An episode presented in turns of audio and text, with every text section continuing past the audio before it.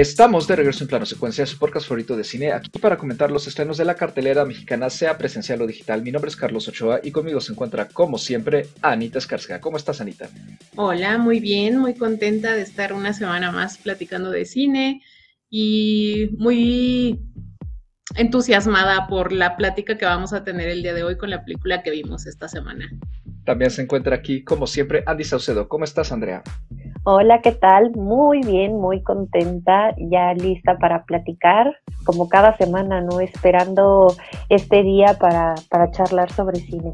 Y justamente, charlando sobre cine, nos toca ahora comentar una película que ya tenía ratito que se había estrenado ¿no? en, Netflix. Justamente vamos a hablar ahora de un estreno de esa plataforma. Eh, se estrenó, si no mal recuerdo, a finales de septiembre. Y se trata nada más y nada menos que de Fair Play, Juego Limpio, la ópera prima de la directora Chloe Dumont. Esta directora ha trabajado sobre todo como asistente de guion y también ya guionista principal en, esto que llaman los writer rooms. De varios shows, entre ellos Bowlers, que es un drama deportivo, si no mal recuerdo, protagonizado por La Roca, por Dwayne Johnson, y también de Suits y Billions, que se meten más hacia el mundo de lo corporativo y creo que en parte es por eso que justo también Fair Play se desarrolla en este ámbito, digamos de alguna manera. La película tuvo su estreno en el Festival de Sundance a inicios de este 2023 y generó buena recepción, al grado de que Netflix la adquirió enseguida para su distribución. Este es un dato curioso, aunque está ambientada en Nueva York, está filmada por completo en Belgrado, en Serbia. El elenco cuenta con la participación estelar de Phoebe Dynevor, a quien recordarán por su papel en Bridgerton. Daphne es una de las hermanas, ¿no? De, de las hermanas Bridgerton. La acompaña Alden Ehrenreich, Eddie Marsan y Sebastián de Sousa. Y pues en general la película ha tenido buena recepción, si bien ha quedado ya un poco semi-enterrada, ¿no? digamos, en, el catálogo de Netflix, como suele ocurrir, ha estado más o menos en boca, pues digamos, de toda la, red. ¿De qué se trata? Brevemente, Fair Play. Bueno, aquí seguimos a una pareja de analistas financieros que son Emily y Luke. Eh, trabajan para una especie de compañía que se dedica, si no me recuerdo, a cobertura ¿no? de seguros o algo así. El caso es que tiene que hacer muchos análisis ¿no? de presupuesto y también como de inversión. Pero lo que nadie sabe es que ambos mantienen una relación sexual y romántica eh, en secreto porque la política de la empresa es que justamente no pueden salir con sus compañeros de trabajo y pues ellos mantienen esta relación y la película inicia justamente con el punto en que se comprometen mientras están celebrando eh, la boda de el hermano de Luke. Al mismo tiempo, ellos en, en, esta compañía, ellos además, digamos que están como en el mismo tipo de puesto, pero eh, despiden a una persona de un rango superior y se abre la oportunidad de que alguno de ellos dos o alguien más eh, consiga ese puesto. Y aunque ambos esperan que sea Luke quien lo consigue, lo termina consiguiendo Emily por orden del jefe mismo. Y esto desata un desequilibrio en la relación de pareja que tienen que pues saca a relucir lados de ambos que no conocían y esto lleva a la pareja pues a una vorágine de presión, momentos oscuros y actitudes tóxicas que pues sacan a relucir justamente cuál es su verdadero yo. Podríamos decir que esa es como la sinopsis breve. Y pues ahora sí, ya para ir iniciando, Andy, a ti de entrada, ¿qué te pareció Juego Limpio? A mí me gustó, la verdad es una película que no tenía yo tan en el radar, eh, la verdad. Por ahí había salido algún tráiler o algo, pero no, no seguía yo mucho eh, de qué iba hasta que por ahí después justo de Sundance algunas eh, críticas empezaron como a subir y con, con, reseñas positivas. Tuve la oportunidad, ¿no? Ahora que llegó justo a Netflix de, de verla y la verdad es que me sorprendió en algunos aspectos o en varios aspectos, eh, sobre todo porque, bueno, pues considerando a la altura de la vida, de la época moderna en la que nos encontramos o contemporánea, no creí que, todavía hubiera tan, híjole, tan presente este tipo de, eh, este tipo de conflictos cuando una mujer asciende a un puesto pues directivo, ¿no? Eh, de, mayor eh, poder y de mayor presencia o incluso de mando. Será porque yo estoy acostumbrada justamente a que, pues, tener jefas mujeres, ver directoras mujeres, ¿no? E incluso en varios rubros o, en sectores, pues es, eh, son en donde hay mayoría a veces de mujeres, ¿no? Sobre hombres. Pero sí, tiene todo el sentido que justamente eh, en un sector como el financiero, ¿no?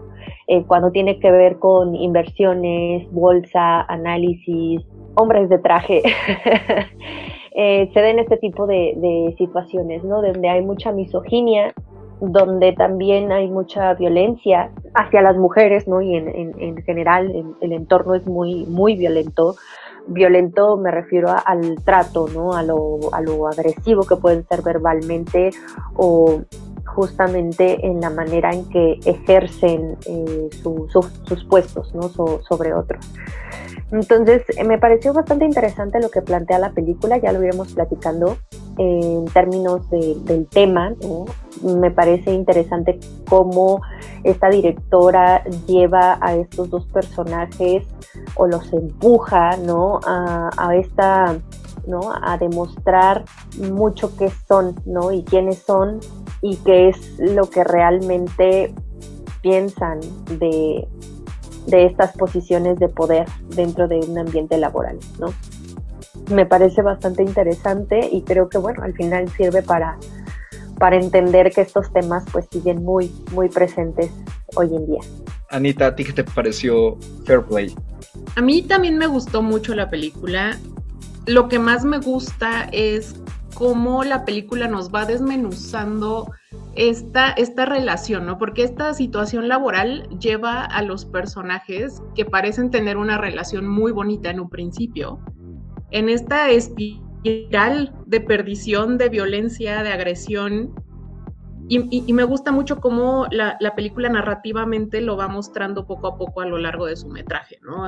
vamos viendo cómo con pequeños gestos, con pequeñas acciones, con pequeños silencios incluso, podemos ver lo que está sucediendo en la mente de los personajes, ¿no? Desde el momento en el que les dan la noticia de que la que va a subir, la que va a tener el ascenso es, Emily, lo podemos ver en, la mirada de Luke, en, la expresión que, que, tiene Luke en su rostro, sin que tenga que decir nada, podemos ver que eso le destrozó, ¿no? Eso lo dejó muy mal eh, emocionalmente, ¿no? Y cómo conforme va pasando el tiempo en la película, la situación se vuelve más y más densa, más pesada, más agresiva, más violenta. Entonces, creo que eso es lo que más disfruté de la película. Demuestra muy bien cómo una, una relación aparentemente bonita se puede ir tornando tóxica una vez que salen, como, como dijo Andy, ¿no? Una vez que salen a relucir las, las verdaderos caracteres de los personajes. A mí también la película me parece que en general está bien, ¿no? Creo que es una propuesta interesante y, y además algo distinta, creo yo, ¿no? En general de lo que hemos estado tanto comentando a lo largo de este año como también de lo que creo yo eh, solemos encontrar más o menos en, en Netflix justamente. Sin embargo, a mí me pasó algo muy curioso, que es justo lo que te pasó a ti, Anita, cuando hablamos de The Killer, de la nueva de Fincher, y a ti, Andy, con Una linda mañana de Mia Hansen Love, que son de nuestros programas más recientes también. A mí la película en general me dejó un poco frío. Como que veo bien cómo desdobla sus temas, cómo desarrolla en particular al personaje de Emily, pero sentí la película como en general muy fría, distante, también me pareció que dura dos horas, ¿no? Y, para mí como que no aprovecha muy bien ese metraje y se termina enfocando en algunas otras cosas en lugar de desarrollar otras. Creo que podría haber incluso sido más corta. De repente sentí como que le baja mucho el ritmo a la película y lo retoma muy bien hacia el final. O sea, en, general creo que termina bien, remonta muy bien eh, tanto la propuesta como los temas. Pero hay algo en particular, digamos, en lo que podríamos decir que es el segundo acto, que fue el donde me terminó, pues no de, eh, quitando el interés, pero como que sí dejando muy distante. Puede ¿no? que sea que el ámbito también que nos está retratando ¿no? este tipo de drama corporativo, que además hablan mucho de finanzas y, como que los personajes finalmente se lo tienen que creer. Entonces, la manera en que están metidas muchas de estas conversaciones, como que había algo que no se me hacía tan realista en ellas, es difícil de explicar, la verdad, ¿no?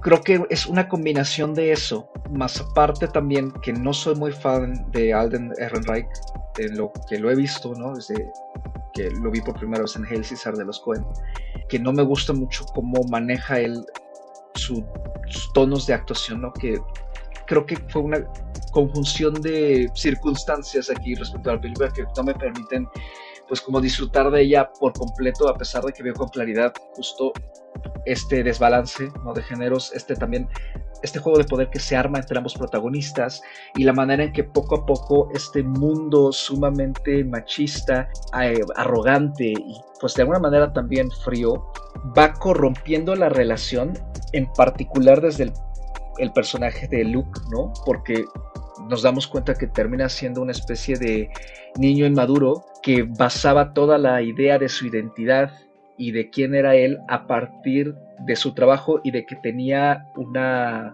novia guapa y ardiente, digamos, como él la considera, pero que nunca era más que él, ¿no? Y cuando estas circunstancias se voltean, claramente le afecta mucho y, lo vamos viendo a lo largo de toda la película. En el caso del personaje, eh, como lo interpreta aquí el Reich, a mí me da la impresión que es un poco más lo, que no me gusta es más por él que por la directora. Creo que la directora en general tiene un buen trabajo de la atención.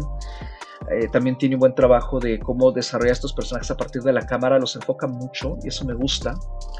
Pero en general, pues sí, como que me deja frío.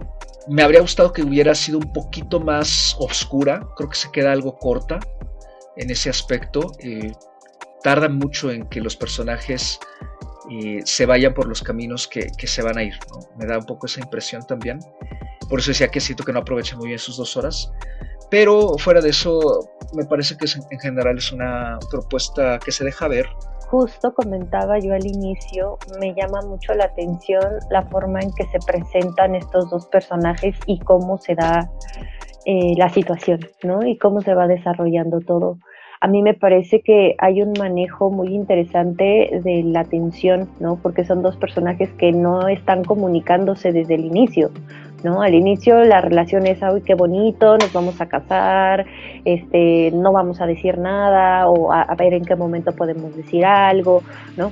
Cuando llega este ascenso, justo, ¿no? La, la cara de Luke es eh, fría, no es, eh, no es la reacción eh, como tal, ¿no? De, ay, qué gusto me da que, lo tengas tú, ¿no? Hay como cierta, pues cierta falta de honestidad del lado de, los personajes, ¿no? De hablar de qué es lo que están pasando, de qué están sintiendo, ¿no? Y, hacen que constantemente se están orillando, ¿no? Están acumulando mucha tensión y están acumulando muchos em, sentimientos, emociones, ¿no? Que llega un punto en que tienen que explotar, ¿no? Y es lo que, lo que realmente pasa en la película.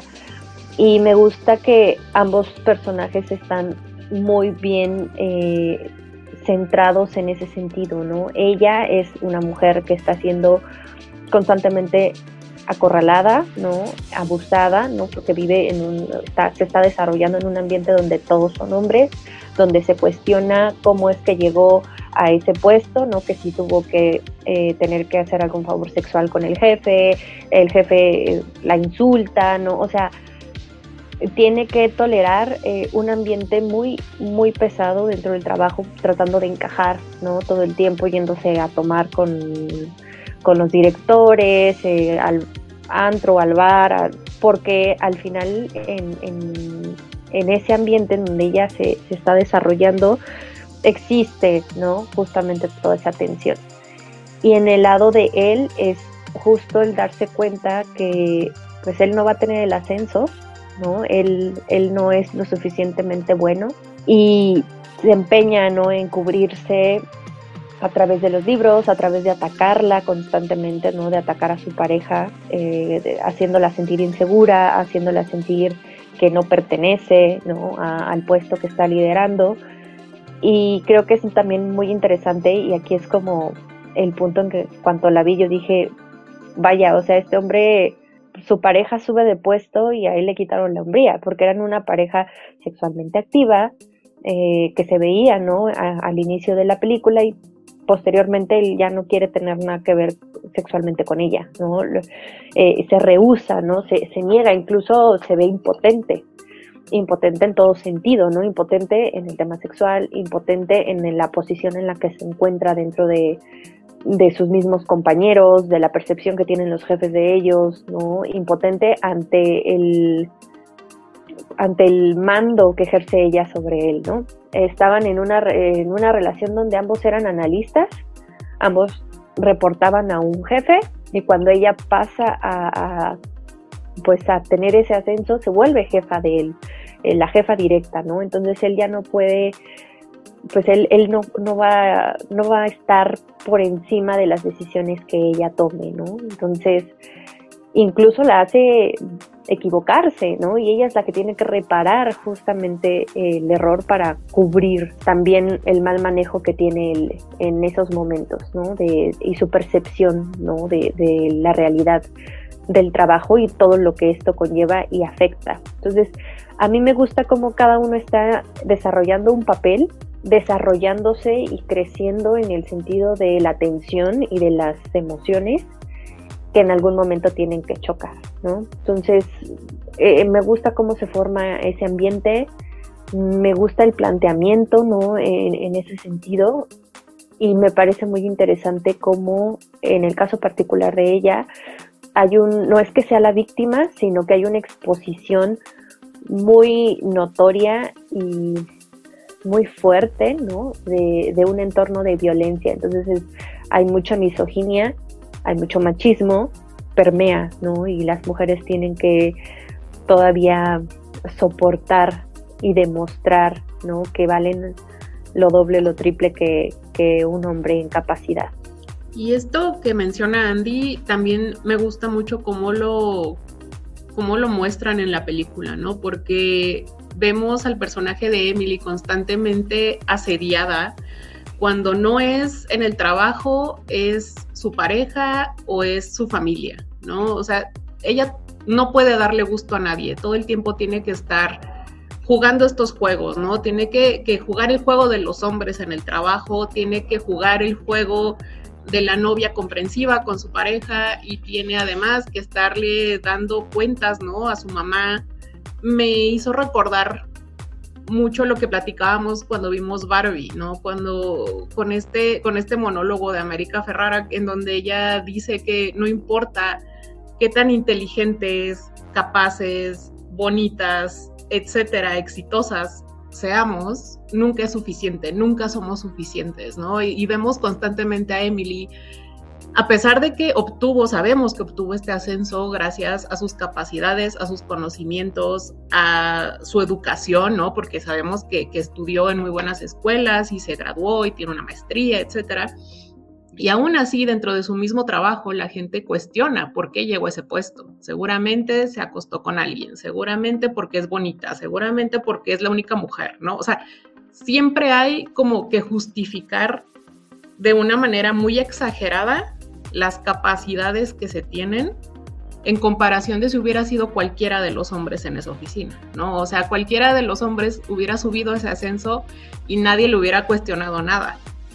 Pero como era una mujer, entonces tiene que demostrar el doble, el triple, sus capacidades, sus conocimientos, etcétera. Entonces, me gusta mucho también eso de la película porque lo demuestra de una manera como muy constante muy sutil, pero lo vamos viendo a lo largo de toda la película, ¿no? Y cuando no se lo está cuestionando sus compañeros de trabajo, se lo está cuestionando su propia pareja, ¿no? O sea, el, este hombre Luke no es capaz de reconocer que quizás su novia es más inteligente o es más capaz o sabe hacer las cosas mejor, ¿no? O sea, en su mente eso no tiene cabida algo tuvo que haber hecho para ganarse ese puesto, porque por otras justificaciones no, no, no hay cabida. Y pensando un poco en lo que mencionabas, Carlos, creo que a mí no me parece que la película caiga en ningún momento, más bien creo que lo que hace es hacer como un efecto de una olla de presión, ¿no? O sea, sucede este, esta primera, este primer giro, este primer evento dramático que es el ascenso de Emily. Y a raíz de ahí podemos ver cómo esta olla de presión está a fuego lento, ¿no? Cocinándose, generando más y más y más presión y explota en el tercer acto, ¿no? O sea, ya en el tercer acto es en donde estalla la olla y hay frijoles por toda la cocina. Y podemos ver entonces sí que ya hay discusiones fuertes, hay peleas, hay altercados físicos, hay gritos, hay insultos, ¿no? Cosa que no habíamos visto al principio ni, ni, en el medio de la película. ¿Por qué? Porque se estaban cocinando, ¿no? O sea, era una cosa muy, muy sutil, pero al mismo tiempo, pues me parece que muy evidente. Y ahí yo quisiera resaltar el trabajo de los actores. Yo tampoco soy muy fan de este actor en particular. Creo que además, no sé si no ha sabido elegir sus proyectos o simplemente no es muy bueno. O sea, me queda claro que, que, su carrera no es lo máximo, pero me parece que aquí no lo hace mal. Creo que ambos personajes, ambos actores, me gusta cómo trabajan. Y pues bueno, sobre todo Emily, ¿no? Ella creo que logramos ver un rango bastante amplio con, su trabajo y es bastante sólido. Entonces, pues yo la verdad sí quedé bastante satisfecha con, con, tanto las actuaciones como cómo se va llevando la narrativa a lo largo del metraje. Yo creo que a lo que me refiero con este bajón que tiene de ritmo es la manera como los personajes están, digamos, en este, como una es, es, como una especie de partido de tenis, ¿no? Que van y vienen, como que no se hacen cosas tal cual, ¿no? Porque más bien Luke es quien le empieza a hacer cosas a, Emily, eh, primero como por debajo del agua y ya después le empieza a comentar ya, eh, a lanzar comentarios de forma mucho más directa, ¿no? Y, a actuar ya más en contra de ella. Eh, mientras que Emily busca ayudarlo, pero poco a poco empieza ella a ocultar cosas. Ella no le hace, ella simplemente empieza a ocultar cosas y empieza a actuar pues, un poco más por su cuenta y, nos damos cuenta por qué no. Pero es como hay algo en esta progresión entre los personajes en sí, en particular desde Luke, que fue lo que a mí me, me desconectó mucho. Siento que, sí, claro, la reacción inmediata de él es muy fingida, y empieza a adoptar un distanciamiento inmediato, pero creo que justo es esta inmediatez la que a mí como que me perdió un poquito. Siento como que de repente el personaje está manejado tan rápido que entonces el, hasta que llegamos a ese punto de en que explota la olla de presión, para mí como que me cuesta incluso verlo mucho, porque siento que el personaje se queda muy encasillado en lo mismo. O sea, ¿saben? O sea, es parte de, pero hay algo en cómo está manejado que fue lo que a mí me, me generó como mucho rechazo ¿no? hacia él. Puede ser que también haya aquí una intención de darle más foco a Emily en muchos sentidos, ¿no? Sobre todo porque seguimos más la historia desde su punto de vista que desde él, al grado de que cada vez que Luke la acusa, sabemos que es completamente falso, ¿no? Porque hemos visto todos los pasos de Emily en la película, ¿no? Hemos visto cómo ella se mete al club y que no pasa nada ahí, al contrario, ella busca como embarrarse de esa masculinidad tóxica para ver si así se siente un poco más a gusto en el puesto que tiene, porque a pesar de que pues el resto de los compañeros no la maltrata, sí le lanzan comentarios le hacen algunas insinuaciones también.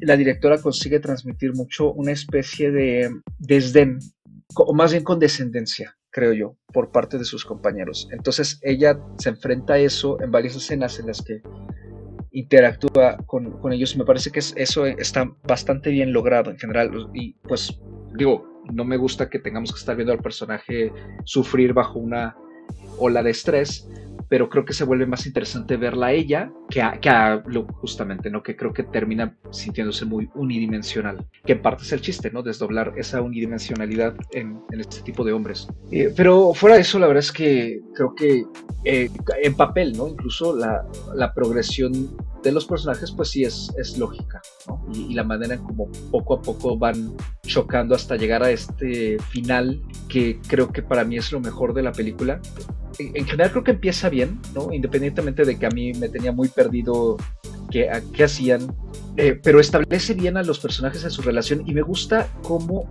hacia el final hace una especie de círculo con cómo los veíamos al inicio, ¿no? En tanto en cómo están planteadas las escenas como en la dinámica que tienen. ¿A qué me refiero con esto?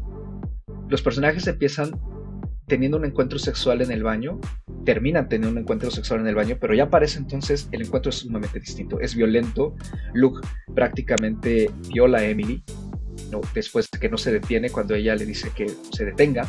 La fisicalidad de las escenas tiene una diferencia muy marcada entre sí, ¿no? Mientras que en esa primera escena al inicio hay mucha brusquedad, pero por la excitación sexual, en, hacia el final esa brusquedad representa más bien pues todo lo tóxico que se han estado embotellando ambos personajes entre sí y cómo lo desfogan el uno contra el otro. Están también en una fiesta y el ambiente de ambas fiestas en teoría es similar, pero con la nueva atención adquirida pues al final sabemos que es completamente distinto. Como que sí, hay, sí veo yo una intención ¿no? por parte de la directora entonces de redondear este trayecto que están completando los personajes. Y si bien puede que habrá quien diga que, a lo mejor está muy obvio este recurso narrativo, me gusta porque no me parece que los personajes queden ni al garete ni que de plano tampoco se vayan por la tangente y se desquicien por completo. Creo que eso ayuda a que la película se mantenga en general incluso realista con todo y que pues sí, ya llega a un punto un poquito ya rozando la, ficción hacia el final, pero me parece que eso mismo es muy interesante, ¿no? Esta última escena en la que Emily confronta a Luke hasta que lo hace rogar y que pida perdón, hay un manejo de la tensión muy fuerte ahí y me gusta cómo sentimos esa catarsis con Emily y esa satisfacción, ¿no? De ver a este, pues, bebé llorón prácticamente rendirse a sus pies y después no obtener lo que quiere, ¿no? Porque nos acostumbran mucho a que incluso si dos personajes vemos que son altamente tóxicos y no se están llevando bien, como que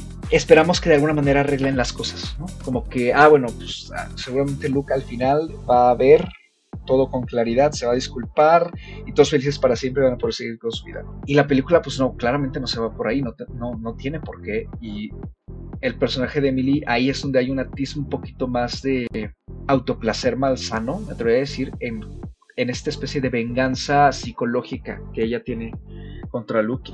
A mí la verdad me parece que funciona maravilla. Redondea muy bien el viaje que ella, que ella transita. La, la directora sí tiene bien desglosado y en general conceptualizado dónde estaban sus personajes en un inicio y a dónde quería llevarlos hacia el final. Quizás sea una parte de este trayecto en medio lo que más que no me convence, simplemente como que me distancia mucho. Pero creo que en general es un ejemplo de un guion bien llevado y, que la directora no se permite tampoco atascarlo de cosas adicionales que la verdad pues no aportarían mucho, ¿no? O sea, la película se siente incluso algo pequeña creo que eso además se adecua bien al formato que está teniendo en plataforma casera, ¿no? Eh, me atrevo a decir que incluso verla en una pantalla chica a lo mejor podría también transmitir esta sensación de claustrofobia que, mantiene Emily. Es eh, bastante interesante el tema de los personajes e incluso de las actuaciones porque a mí eh, me parece o me dio justamente eh, la sensación de que la directora no estaba tratando de hacer la dinámica de la buena y el malo o la buena y el desgraciado, ¿no?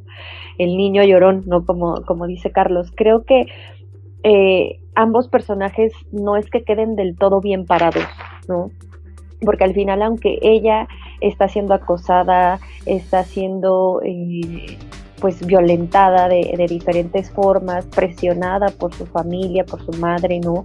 Que se entromete demasiado en su vida.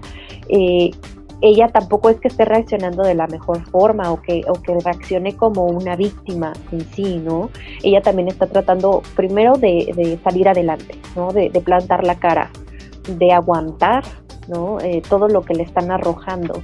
Y además, pues sí, de cierta forma está tratando de, encajar, ¿no? Y, en ese sentido, ella también está consciente de que pues está dañando eh, la relación. Ahora no significa que tenga que ser complaciente, aunque lo trata de ser, con Luke, ¿no? Eh, pero llega un punto en que ella también tiene que explotar, ella también tiene que sacar todo, pues todas estas emociones, todo esto, todo este manejo de la ira, ¿no? Que, en algún momento tenía que, llegar. Entonces me gusta eh, también en ese aspecto, ¿no? Que, que, no, insisto, no es que ella sea una víctima como tal, a la que estamos viendo eh, pobrecita, ¿no? Y el personaje de él es un personaje pues muy desagradable, ¿no? Es, es un personaje que, que a lo mejor entiendo en ese sentido a Carlos, ¿no? Que, que no le parece del todo un personaje, pues, mm, pues sí, que, que, tenga algo, algo bueno, ¿no? Eh, porque vemos muy poco de lo que podría considerarse una virtud, ¿no? O, una cualidad, ¿no? En el trabajo no es bueno, no lo han despedido porque aparentemente fue recomendado, a pesar de los errores que ha cometido. Eh, sus compañeros, pues no es que, él sea como el, más querido del grupo, ¿no? Es, es, bastante en ese sentido ignorado, ¿no? Es, es un personaje que si lo empiezas a analizar y a ver, pues claramente entiendes por qué se vuelve tan desagradable, ¿no? Porque muestra una cara de inseguridad, de envidia, de poca madurez, de misoginia, capaz de humillarse a sí mismo con tal de, de conseguir el puesto, ¿no? De conseguir un, un, ascenso, ¿no? Cuando se abre otra vacante, él está luchando y está presionando constantemente a Emily para que lo recomiende, porque él ya es como como este niño envidioso que, que, tiene que tener ese mismo juguete, ¿no? Tiene que, valer lo mismo que, que, Emily y no lo va a hacer. A mí me gustan las dos actuaciones, me parecen buenas. A él, eh, la verdad es que siempre he tenido mis reservas, como dice Anita, creo que no ha tenido una buenas decisiones en términos de películas y personajes en los que ha trabajado. No soy yo tampoco muy su fan, creo que este es su mejor trabajo que le he visto y creo que también es porque transmite eh, mucho de sí mismo. No estoy diciendo que él sea así, solamente estoy diciendo que probablemente él se ha enfrentado a estas mismas eh, situaciones o situaciones similares en su propia experiencia, ¿no? En su propia profesión, en su carrera como actor. Vaya, no le ha ido muy bien, ¿no? cuando le han dado protagónicos, pues no ha salido del todo, ¿no? Eh, lo que hizo con, con Han Solo para Star Wars, pues tuvo muy malas reseñas, mala crítica, eh, nada de buena taquilla, o sea, cada vez que ha tenido como este tipo de oportunidades de trascender, pues no le ha ido bien, ¿no? Entonces, es esa frustración, el ver que a lo mejor otros actores sí lo logran, ¿no? Eh, y, han mantenido o han incrementado, en este caso, su presencia o, su nivel de trabajo, pues también puede ser algo que él toma y transmite en, esta película, ¿no? Por eso yo creo que a mí me convence eh, en ese aspecto, ¿no? Porque sí puedo sentir esas emociones de él en el personaje. A mí ambos me parecen muy buenos y creo que me parece muy bueno en ese aspecto cómo lo maneja la directora, ¿no? Porque me parece que ahí sí hay una diferencia muy clara de ambos. Ambos no son, no, no, son víctimas, no son villanos, son dos personas eh, que están atravesando por emociones y sentimientos de instinto animal, casi casi, y al final los vemos confrontarse de una manera violenta, ¿no? Porque llega un punto de explosión en donde se tienen que soltar lo que verdaderamente piensan, lo que verdaderamente sienten, eh, los rencores que se han estado guardando a través de las diferentes acciones eh, que, o interacciones que han tenido como parejas. Y me gusta que lo hacen justo como dice Carlos, ¿no? En una fiesta. En una fiesta donde además la mamá metiche de, de Emily la hizo sin, consultar a su hija, ¿no? Es, una forma muy humillante también de exponer, ¿no? Eh, en este caso, la relación, ¿no? Y, la situación en la que en la que ambos se encontraban. Entonces, híjole, yo estoy de acuerdo con Anita en ese aspecto. Esta es una olla de presión y me gusta cómo, cómo se fue, eh, cómo le fueron subiendo a la flama para que para que la olla terminara de cocinar todo y sonara la válvula, ¿no? Creo que a mí sí, a mí sí me funciona muy bien. Pensando ahorita como en lo que mencionaban del manejo de la atención, creo que esa fue otra de las cosas que más disfruté de la película. creo que son tres escenas en particular con las que yo me quedo, hablando pues de, esto del manejo de la atención, que son esos momentos en los que Emily está totalmente acorralada por todos los frentes, ¿no? Tiene al novio haciéndole un mega berrinche, tiene a la mamá reclamándole por teléfono, tiene al jefe marcándole al mismo tiempo, y uno como audiencia podemos sentir ese estrés al que su personaje está sometido, ¿no? Y, es un estrés constante que tiene que afrontar en todo aspecto a lo largo de todo el metraje. Entonces, creo que sí, ese manejo de la atención a mí me funciona muy bien. Hay escenas en particular en donde puedes sentir ese vapor acumulándose más y más y más y dices, ahorita va a estallar. Y, y de repente como que se calma tantito, ¿no? Y al rato otra vez. Y así hasta que vamos como poco a poco hacia el final, y donde vemos que ahora sí ya estalla por completo. Y pues obviamente el resultado es desastroso, ¿no? Creo que yo no tengo tampoco ningún problema con lo del manejo de la atención. Me gusta mucho cómo está manejado y me gusta mucho cómo está insertado también en, en la película.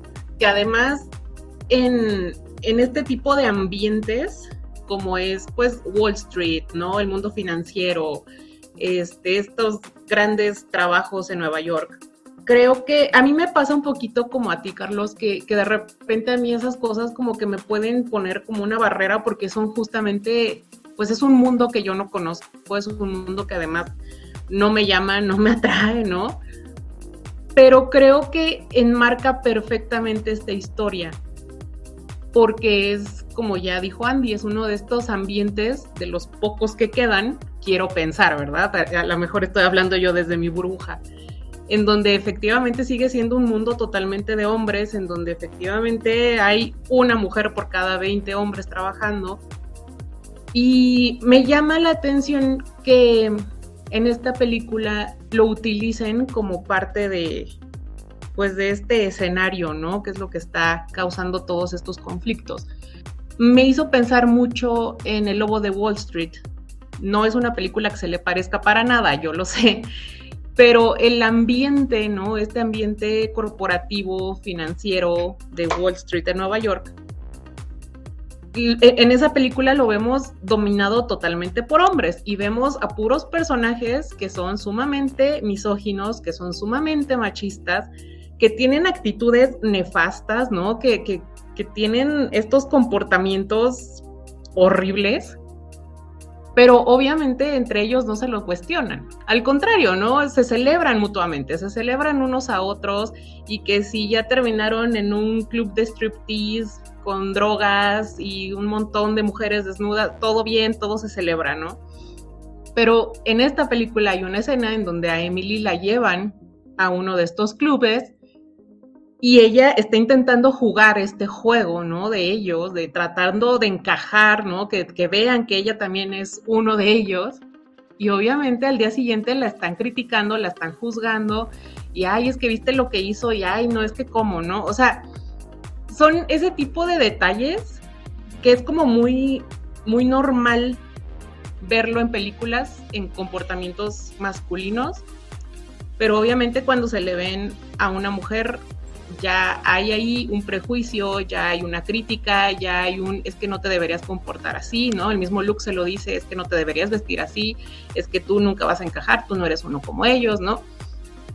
Y lo vemos también con, con la relación que tiene con su mamá, ¿no? Su mamá se emociona muchísimo cuando le dice que se comprometió y que se va a casar y se la pasa celebrándole eso y festejándole eso, pero en ningún momento la felicita ni le celebra que le dieron un aumento, que le, que, le dieron un ascenso, que ahora tiene un mejor puesto, no, o sea, eso no importa. Lo que importa es que ya se va a casar. Entonces, como que siento que hay muchos detalles a lo largo de la película que están muy bien planteados, que van sumando, ¿no? A esta crítica de, lo que es el patriarcado en, estas, en estos ambientes, ¿no? Estoy muy de acuerdo con lo que acabas de comentar, ¿no? Respecto a esto de los detalles, o sea, porque justo eh, en particular el elemento de la mamá, ¿no? Que, con días, ¿no? Ya de haber visto la película, en, un inicio, pues sí, claramente es molesto, ¿no? Porque dices, ay, pero ¿por qué está esta señora insistiendo, ¿no? Y aunque sabemos que la fiesta es un pretexto para llevarnos a esta confrontación final con los personajes, como que a mí por ratos no me dio la impresión de que cuando hablaba por teléfono esta señora, sí, o sea, sí de estrés, pero me daba la impresión de que me sobraba un poco. Como que entendía que hubiera llamadas por parte de la mamá insistiendo, pero poco a poco se le diera más y más espacio a eso, de repente me, sacaba un poco de onda, ¿no? como digo, ya cuando vemos que es para armar este setup, ¿no? De, la confrontación final, bueno, ya sé cuando, cuando nos damos cuenta de que está haciendo la directora, Pero pensándolo ya en retrospectiva, justo creo que ese añadido en particular funciona muy bien para contrastar esta no pertenencia que la directora quiere remarcar en que a Emily el ambiente laboral en el que se encuentra está activamente tratando de sabotearla y sacarla, ya sea por los comentarios de los compañeros, por la condescendencia del, por ejemplo, del superior, a lo mejor que hasta eso también creo que el superior, eh, hay una relación muy particular con él, y, y, creo que Eddie Marsan hace un buen personaje con lo poco que tiene, ¿no? porque la verdad es que no sale mucho, creo que lo aprovecha muy bien, me habría encantado verlo más, de hecho, eh, creo que es un actor que entrega en general buenas actuaciones, pero como siempre trabaja en elencos ¿no? y pocas veces ha tenido estelares, siento que es un actor que ha pasado muy desapercibido en general, pero aquí me, impresionó mucho, ¿no? Y creo que si nos quedamos con él un poco, eh, cómo interpreta a este jefe de esta firma financiera o, bueno, empresa ¿no? que se dedica a este tipo de, análisis.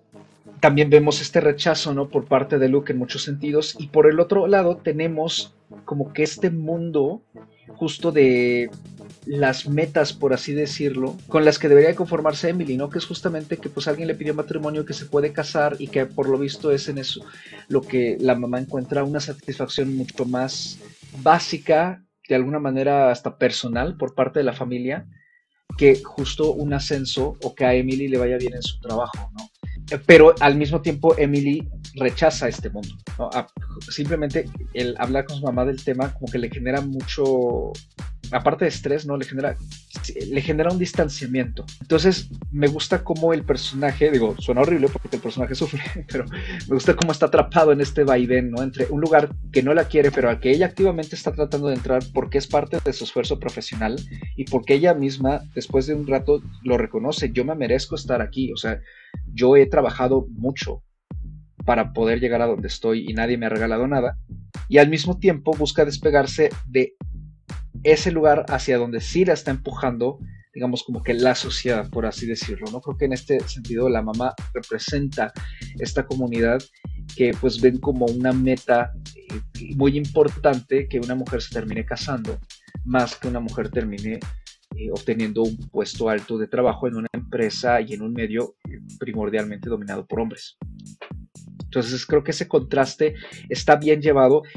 Puede que cueste verlo en un inicio, pero ya eh, reflexionándolo un poco, le da justamente otra capa más a la película respecto a como tú dices, Anita, ¿no? Este discurso eh, sobre cómo está funcionando el patriarcado y la masculinidad tóxica y el prejuicio que hay hacia las mujeres en todos estos ámbitos, eh, yo la verdad es que no tengo mucho más que decir, creo que podemos ir cerrando con esto.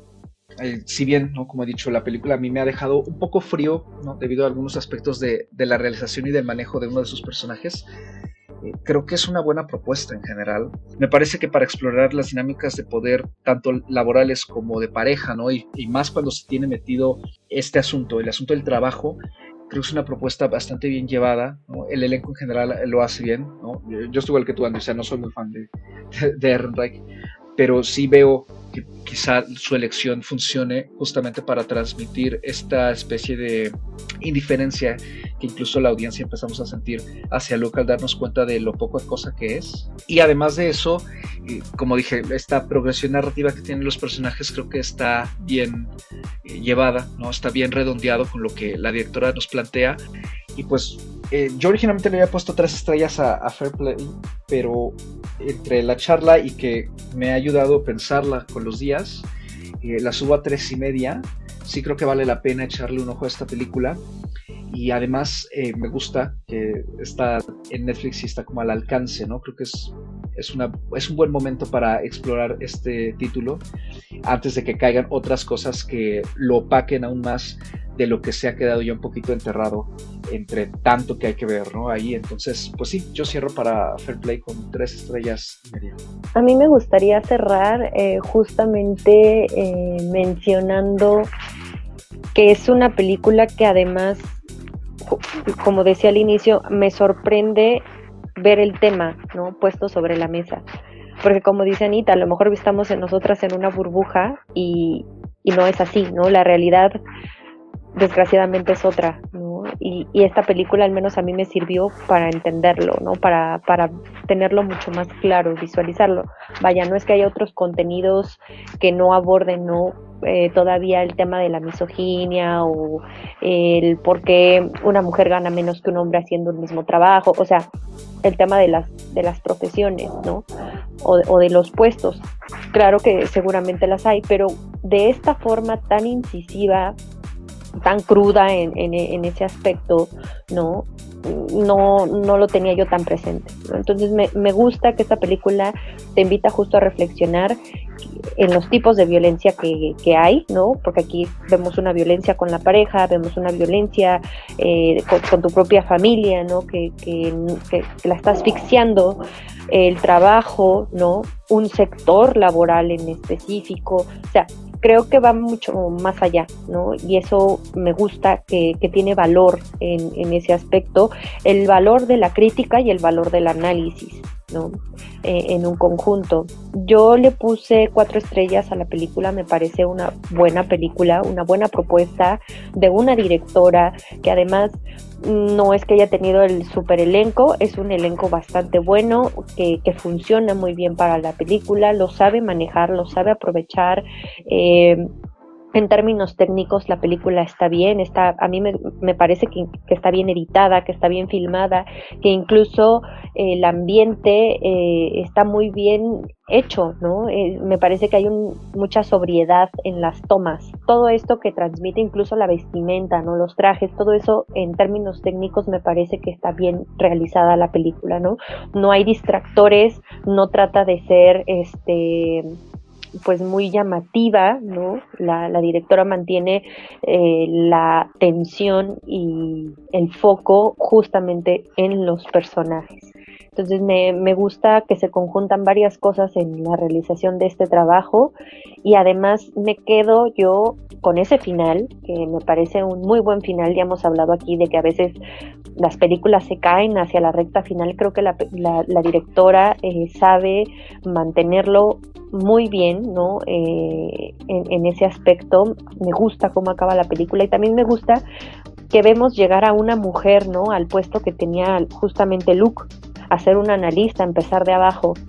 Y esta Emily la está viendo desde una ventana, ¿no? Sabiendo que pues entran a un mundo muy difícil en donde enfrentan todo esto, ¿no? Todo esto que vemos en pantalla. Entonces, e, en ese sentido creo que la película es bastante redonda, ¿no? En, en todos los hilos. Es, también es una película que te puede dar una noción de quiénes son las personas, ¿no? De acuerdo a qué es lo que piensan de la película, qué es lo que piensan de estos temas, así como en su momento cuando platicamos de Barbie, ¿no? Ahí este, veías las reacciones y había muchos comentarios misóginos, muchos comentarios de gente que no entendía la película y que no entendía eh, el discurso, ¿no? Por ejemplo, de, de, la misma, ¿no? De los personajes, de a qué se referían creo que esta película también puede ayudar a, interpretar ¿no? ese tipo de, de opiniones ¿no? que, que, hay. Justamente por eso creo que, que, vale mucho la pena. Yo, yo cerraría mi participación, pues estoy muy, muy a la par que ustedes. Creo que es una película que tiene una muy buena, una muy buena propuesta. Es una película modesta quizás por su distribución, por su elenco, por ser quizás una ópera prima, lo es, pero creo que tiene una muy buena propuesta y está, muy bien hecha, está muy bien realizada. Narrativamente logra sostenerse muy bien hasta el final. Yo pues la recomiendo, la recomiendo porque además, como dices Carlos, creo que ayuda mucho que esté en Netflix, ¿no? Eso la pone muy al alcance del público, es algo que vale la pena buscar porque también, como dijiste, está un poco oculta ahí entre el gran acervo que tiene Netflix, pero vale mucho la pena buscarla y verla. Mm, se maneja muy bien la atención, se manejan muy bien los temas que, que propone. Entonces, pues yo me quedo con tres estrellas y media también. Y pues con una buena recomendación también. Sí, de hecho, digo, retomando esto de que está enterrada, como dije en un inicio, ¿no? La película no tiene mucho que se subió a la plataforma, llegó a finales de septiembre y a mí me tuve que prácticamente eh, teclear el título de la película para poder encontrarla. O sea, así de enterrada ha quedado y no tiene ni dos meses, ¿no? Que, que ha llegado ahí. Y pues con esto terminamos esta breve discusión sobre Fair Play, ¿no? Que pues pueden encontrar justamente en Netflix. Y ahora más nos queda la recomendación de este episodio, que en esta ocasión le toca a Andy. Bueno, siguiendo la temática de parejas tóxicas enfrentadas por el éxito y la, bueno, por la atención y el éxito laboral. Eh, ya hablamos de esta película este año en, en otro podcast. Eh, la película es Enferma de mí, eh, justamente hace poquito llegó por ahí a Movie y también la pueden encontrar en Amazon Prime. Esta película noruega que es del 2022 nos habla justo de la relación eh, muy competitiva que tiene Ciñe y Thomas, ¿no? Eh, Thomas es un, un artista, se, se puede decir, que empieza a tener justamente cierto éxito, a llamar la atención, a tener atención de los medios, ¿no? Y Ciñe pues em, busca la forma de robarle eh, esa atención a, Thomas a través de pues enfermarse a sí misma, ¿no? empezar a tomar medicamentos que le están dañando pues el rostro, ¿no? Empieza a tener ciertas deformidades y ciertas reacciones físicas al medicamento y pues eso hace que justo también ella empiece a tener pues la atención, la lástima, la consideración de varias personas que la rodean. Entonces, si quieren ver justo esta película, ya se encuentra disponible en plataformas y si quieren también recurrir a nuestro podcast en donde hablamos de ella, pues lo pueden encontrar justamente en esta misma plataforma. Con eso nos vamos. ¿Dónde nos pueden encontrar nada más? Anita. A mí me pueden encontrar en ex Twitter o en Instagram como arroba animalceluloide. Ya saben que yo no tengo nada más que hacer y ahí me encuentran siempre. Y si quieren seguir mi visionado de películas, me pueden buscar en Letterboxd como Ana Escárcega y lo voy actualizando en tiempo real en cuanto salgo de la sala de cine. A mí me pueden encontrar en Twitter o en Instagram como arroba Andrea Ahí siempre me encuentro compartiendo contenido diverso de cine, película, bueno, televisión, deportes, la vida, ¿no? Eh, etcétera. Y siempre son bien recibidos todos sus comentarios. En el caso de mi visionado para Letterbox me pueden encontrar como Padme con Y. Ahí también eh, pueden encontrar mi listado de lo que es o considero lo mejor de 2023 y de igual, ¿no? Siempre o procuro tenerlo actualizado. Y a mí me pueden encontrar en ex Twitter y en Letterboxd como arroba mrcarlos8 una minúscula. Ya saben, comentarios sobre el cine, libros, música, la vida y demás son bloqueados o bienvenidos sea el caso. Y en el caso de Letterboxd, pues también mi visionado va actualizándose en tiempo real. Y este programa pueden encontrarlo en todas sus plataformas de podcasting preferida y también ya pueden hallarnos en Instagram como plano secuencia-podcast donde pueden dejar los comentarios, quejas, sugerencias, dudas y demás. Sigan disfrutando de la oferta que hay tanto en salas como en casita y como siempre nos escuchamos en una nueva emisión cada viernes. Gracias, cuídense mucho y hasta la próxima.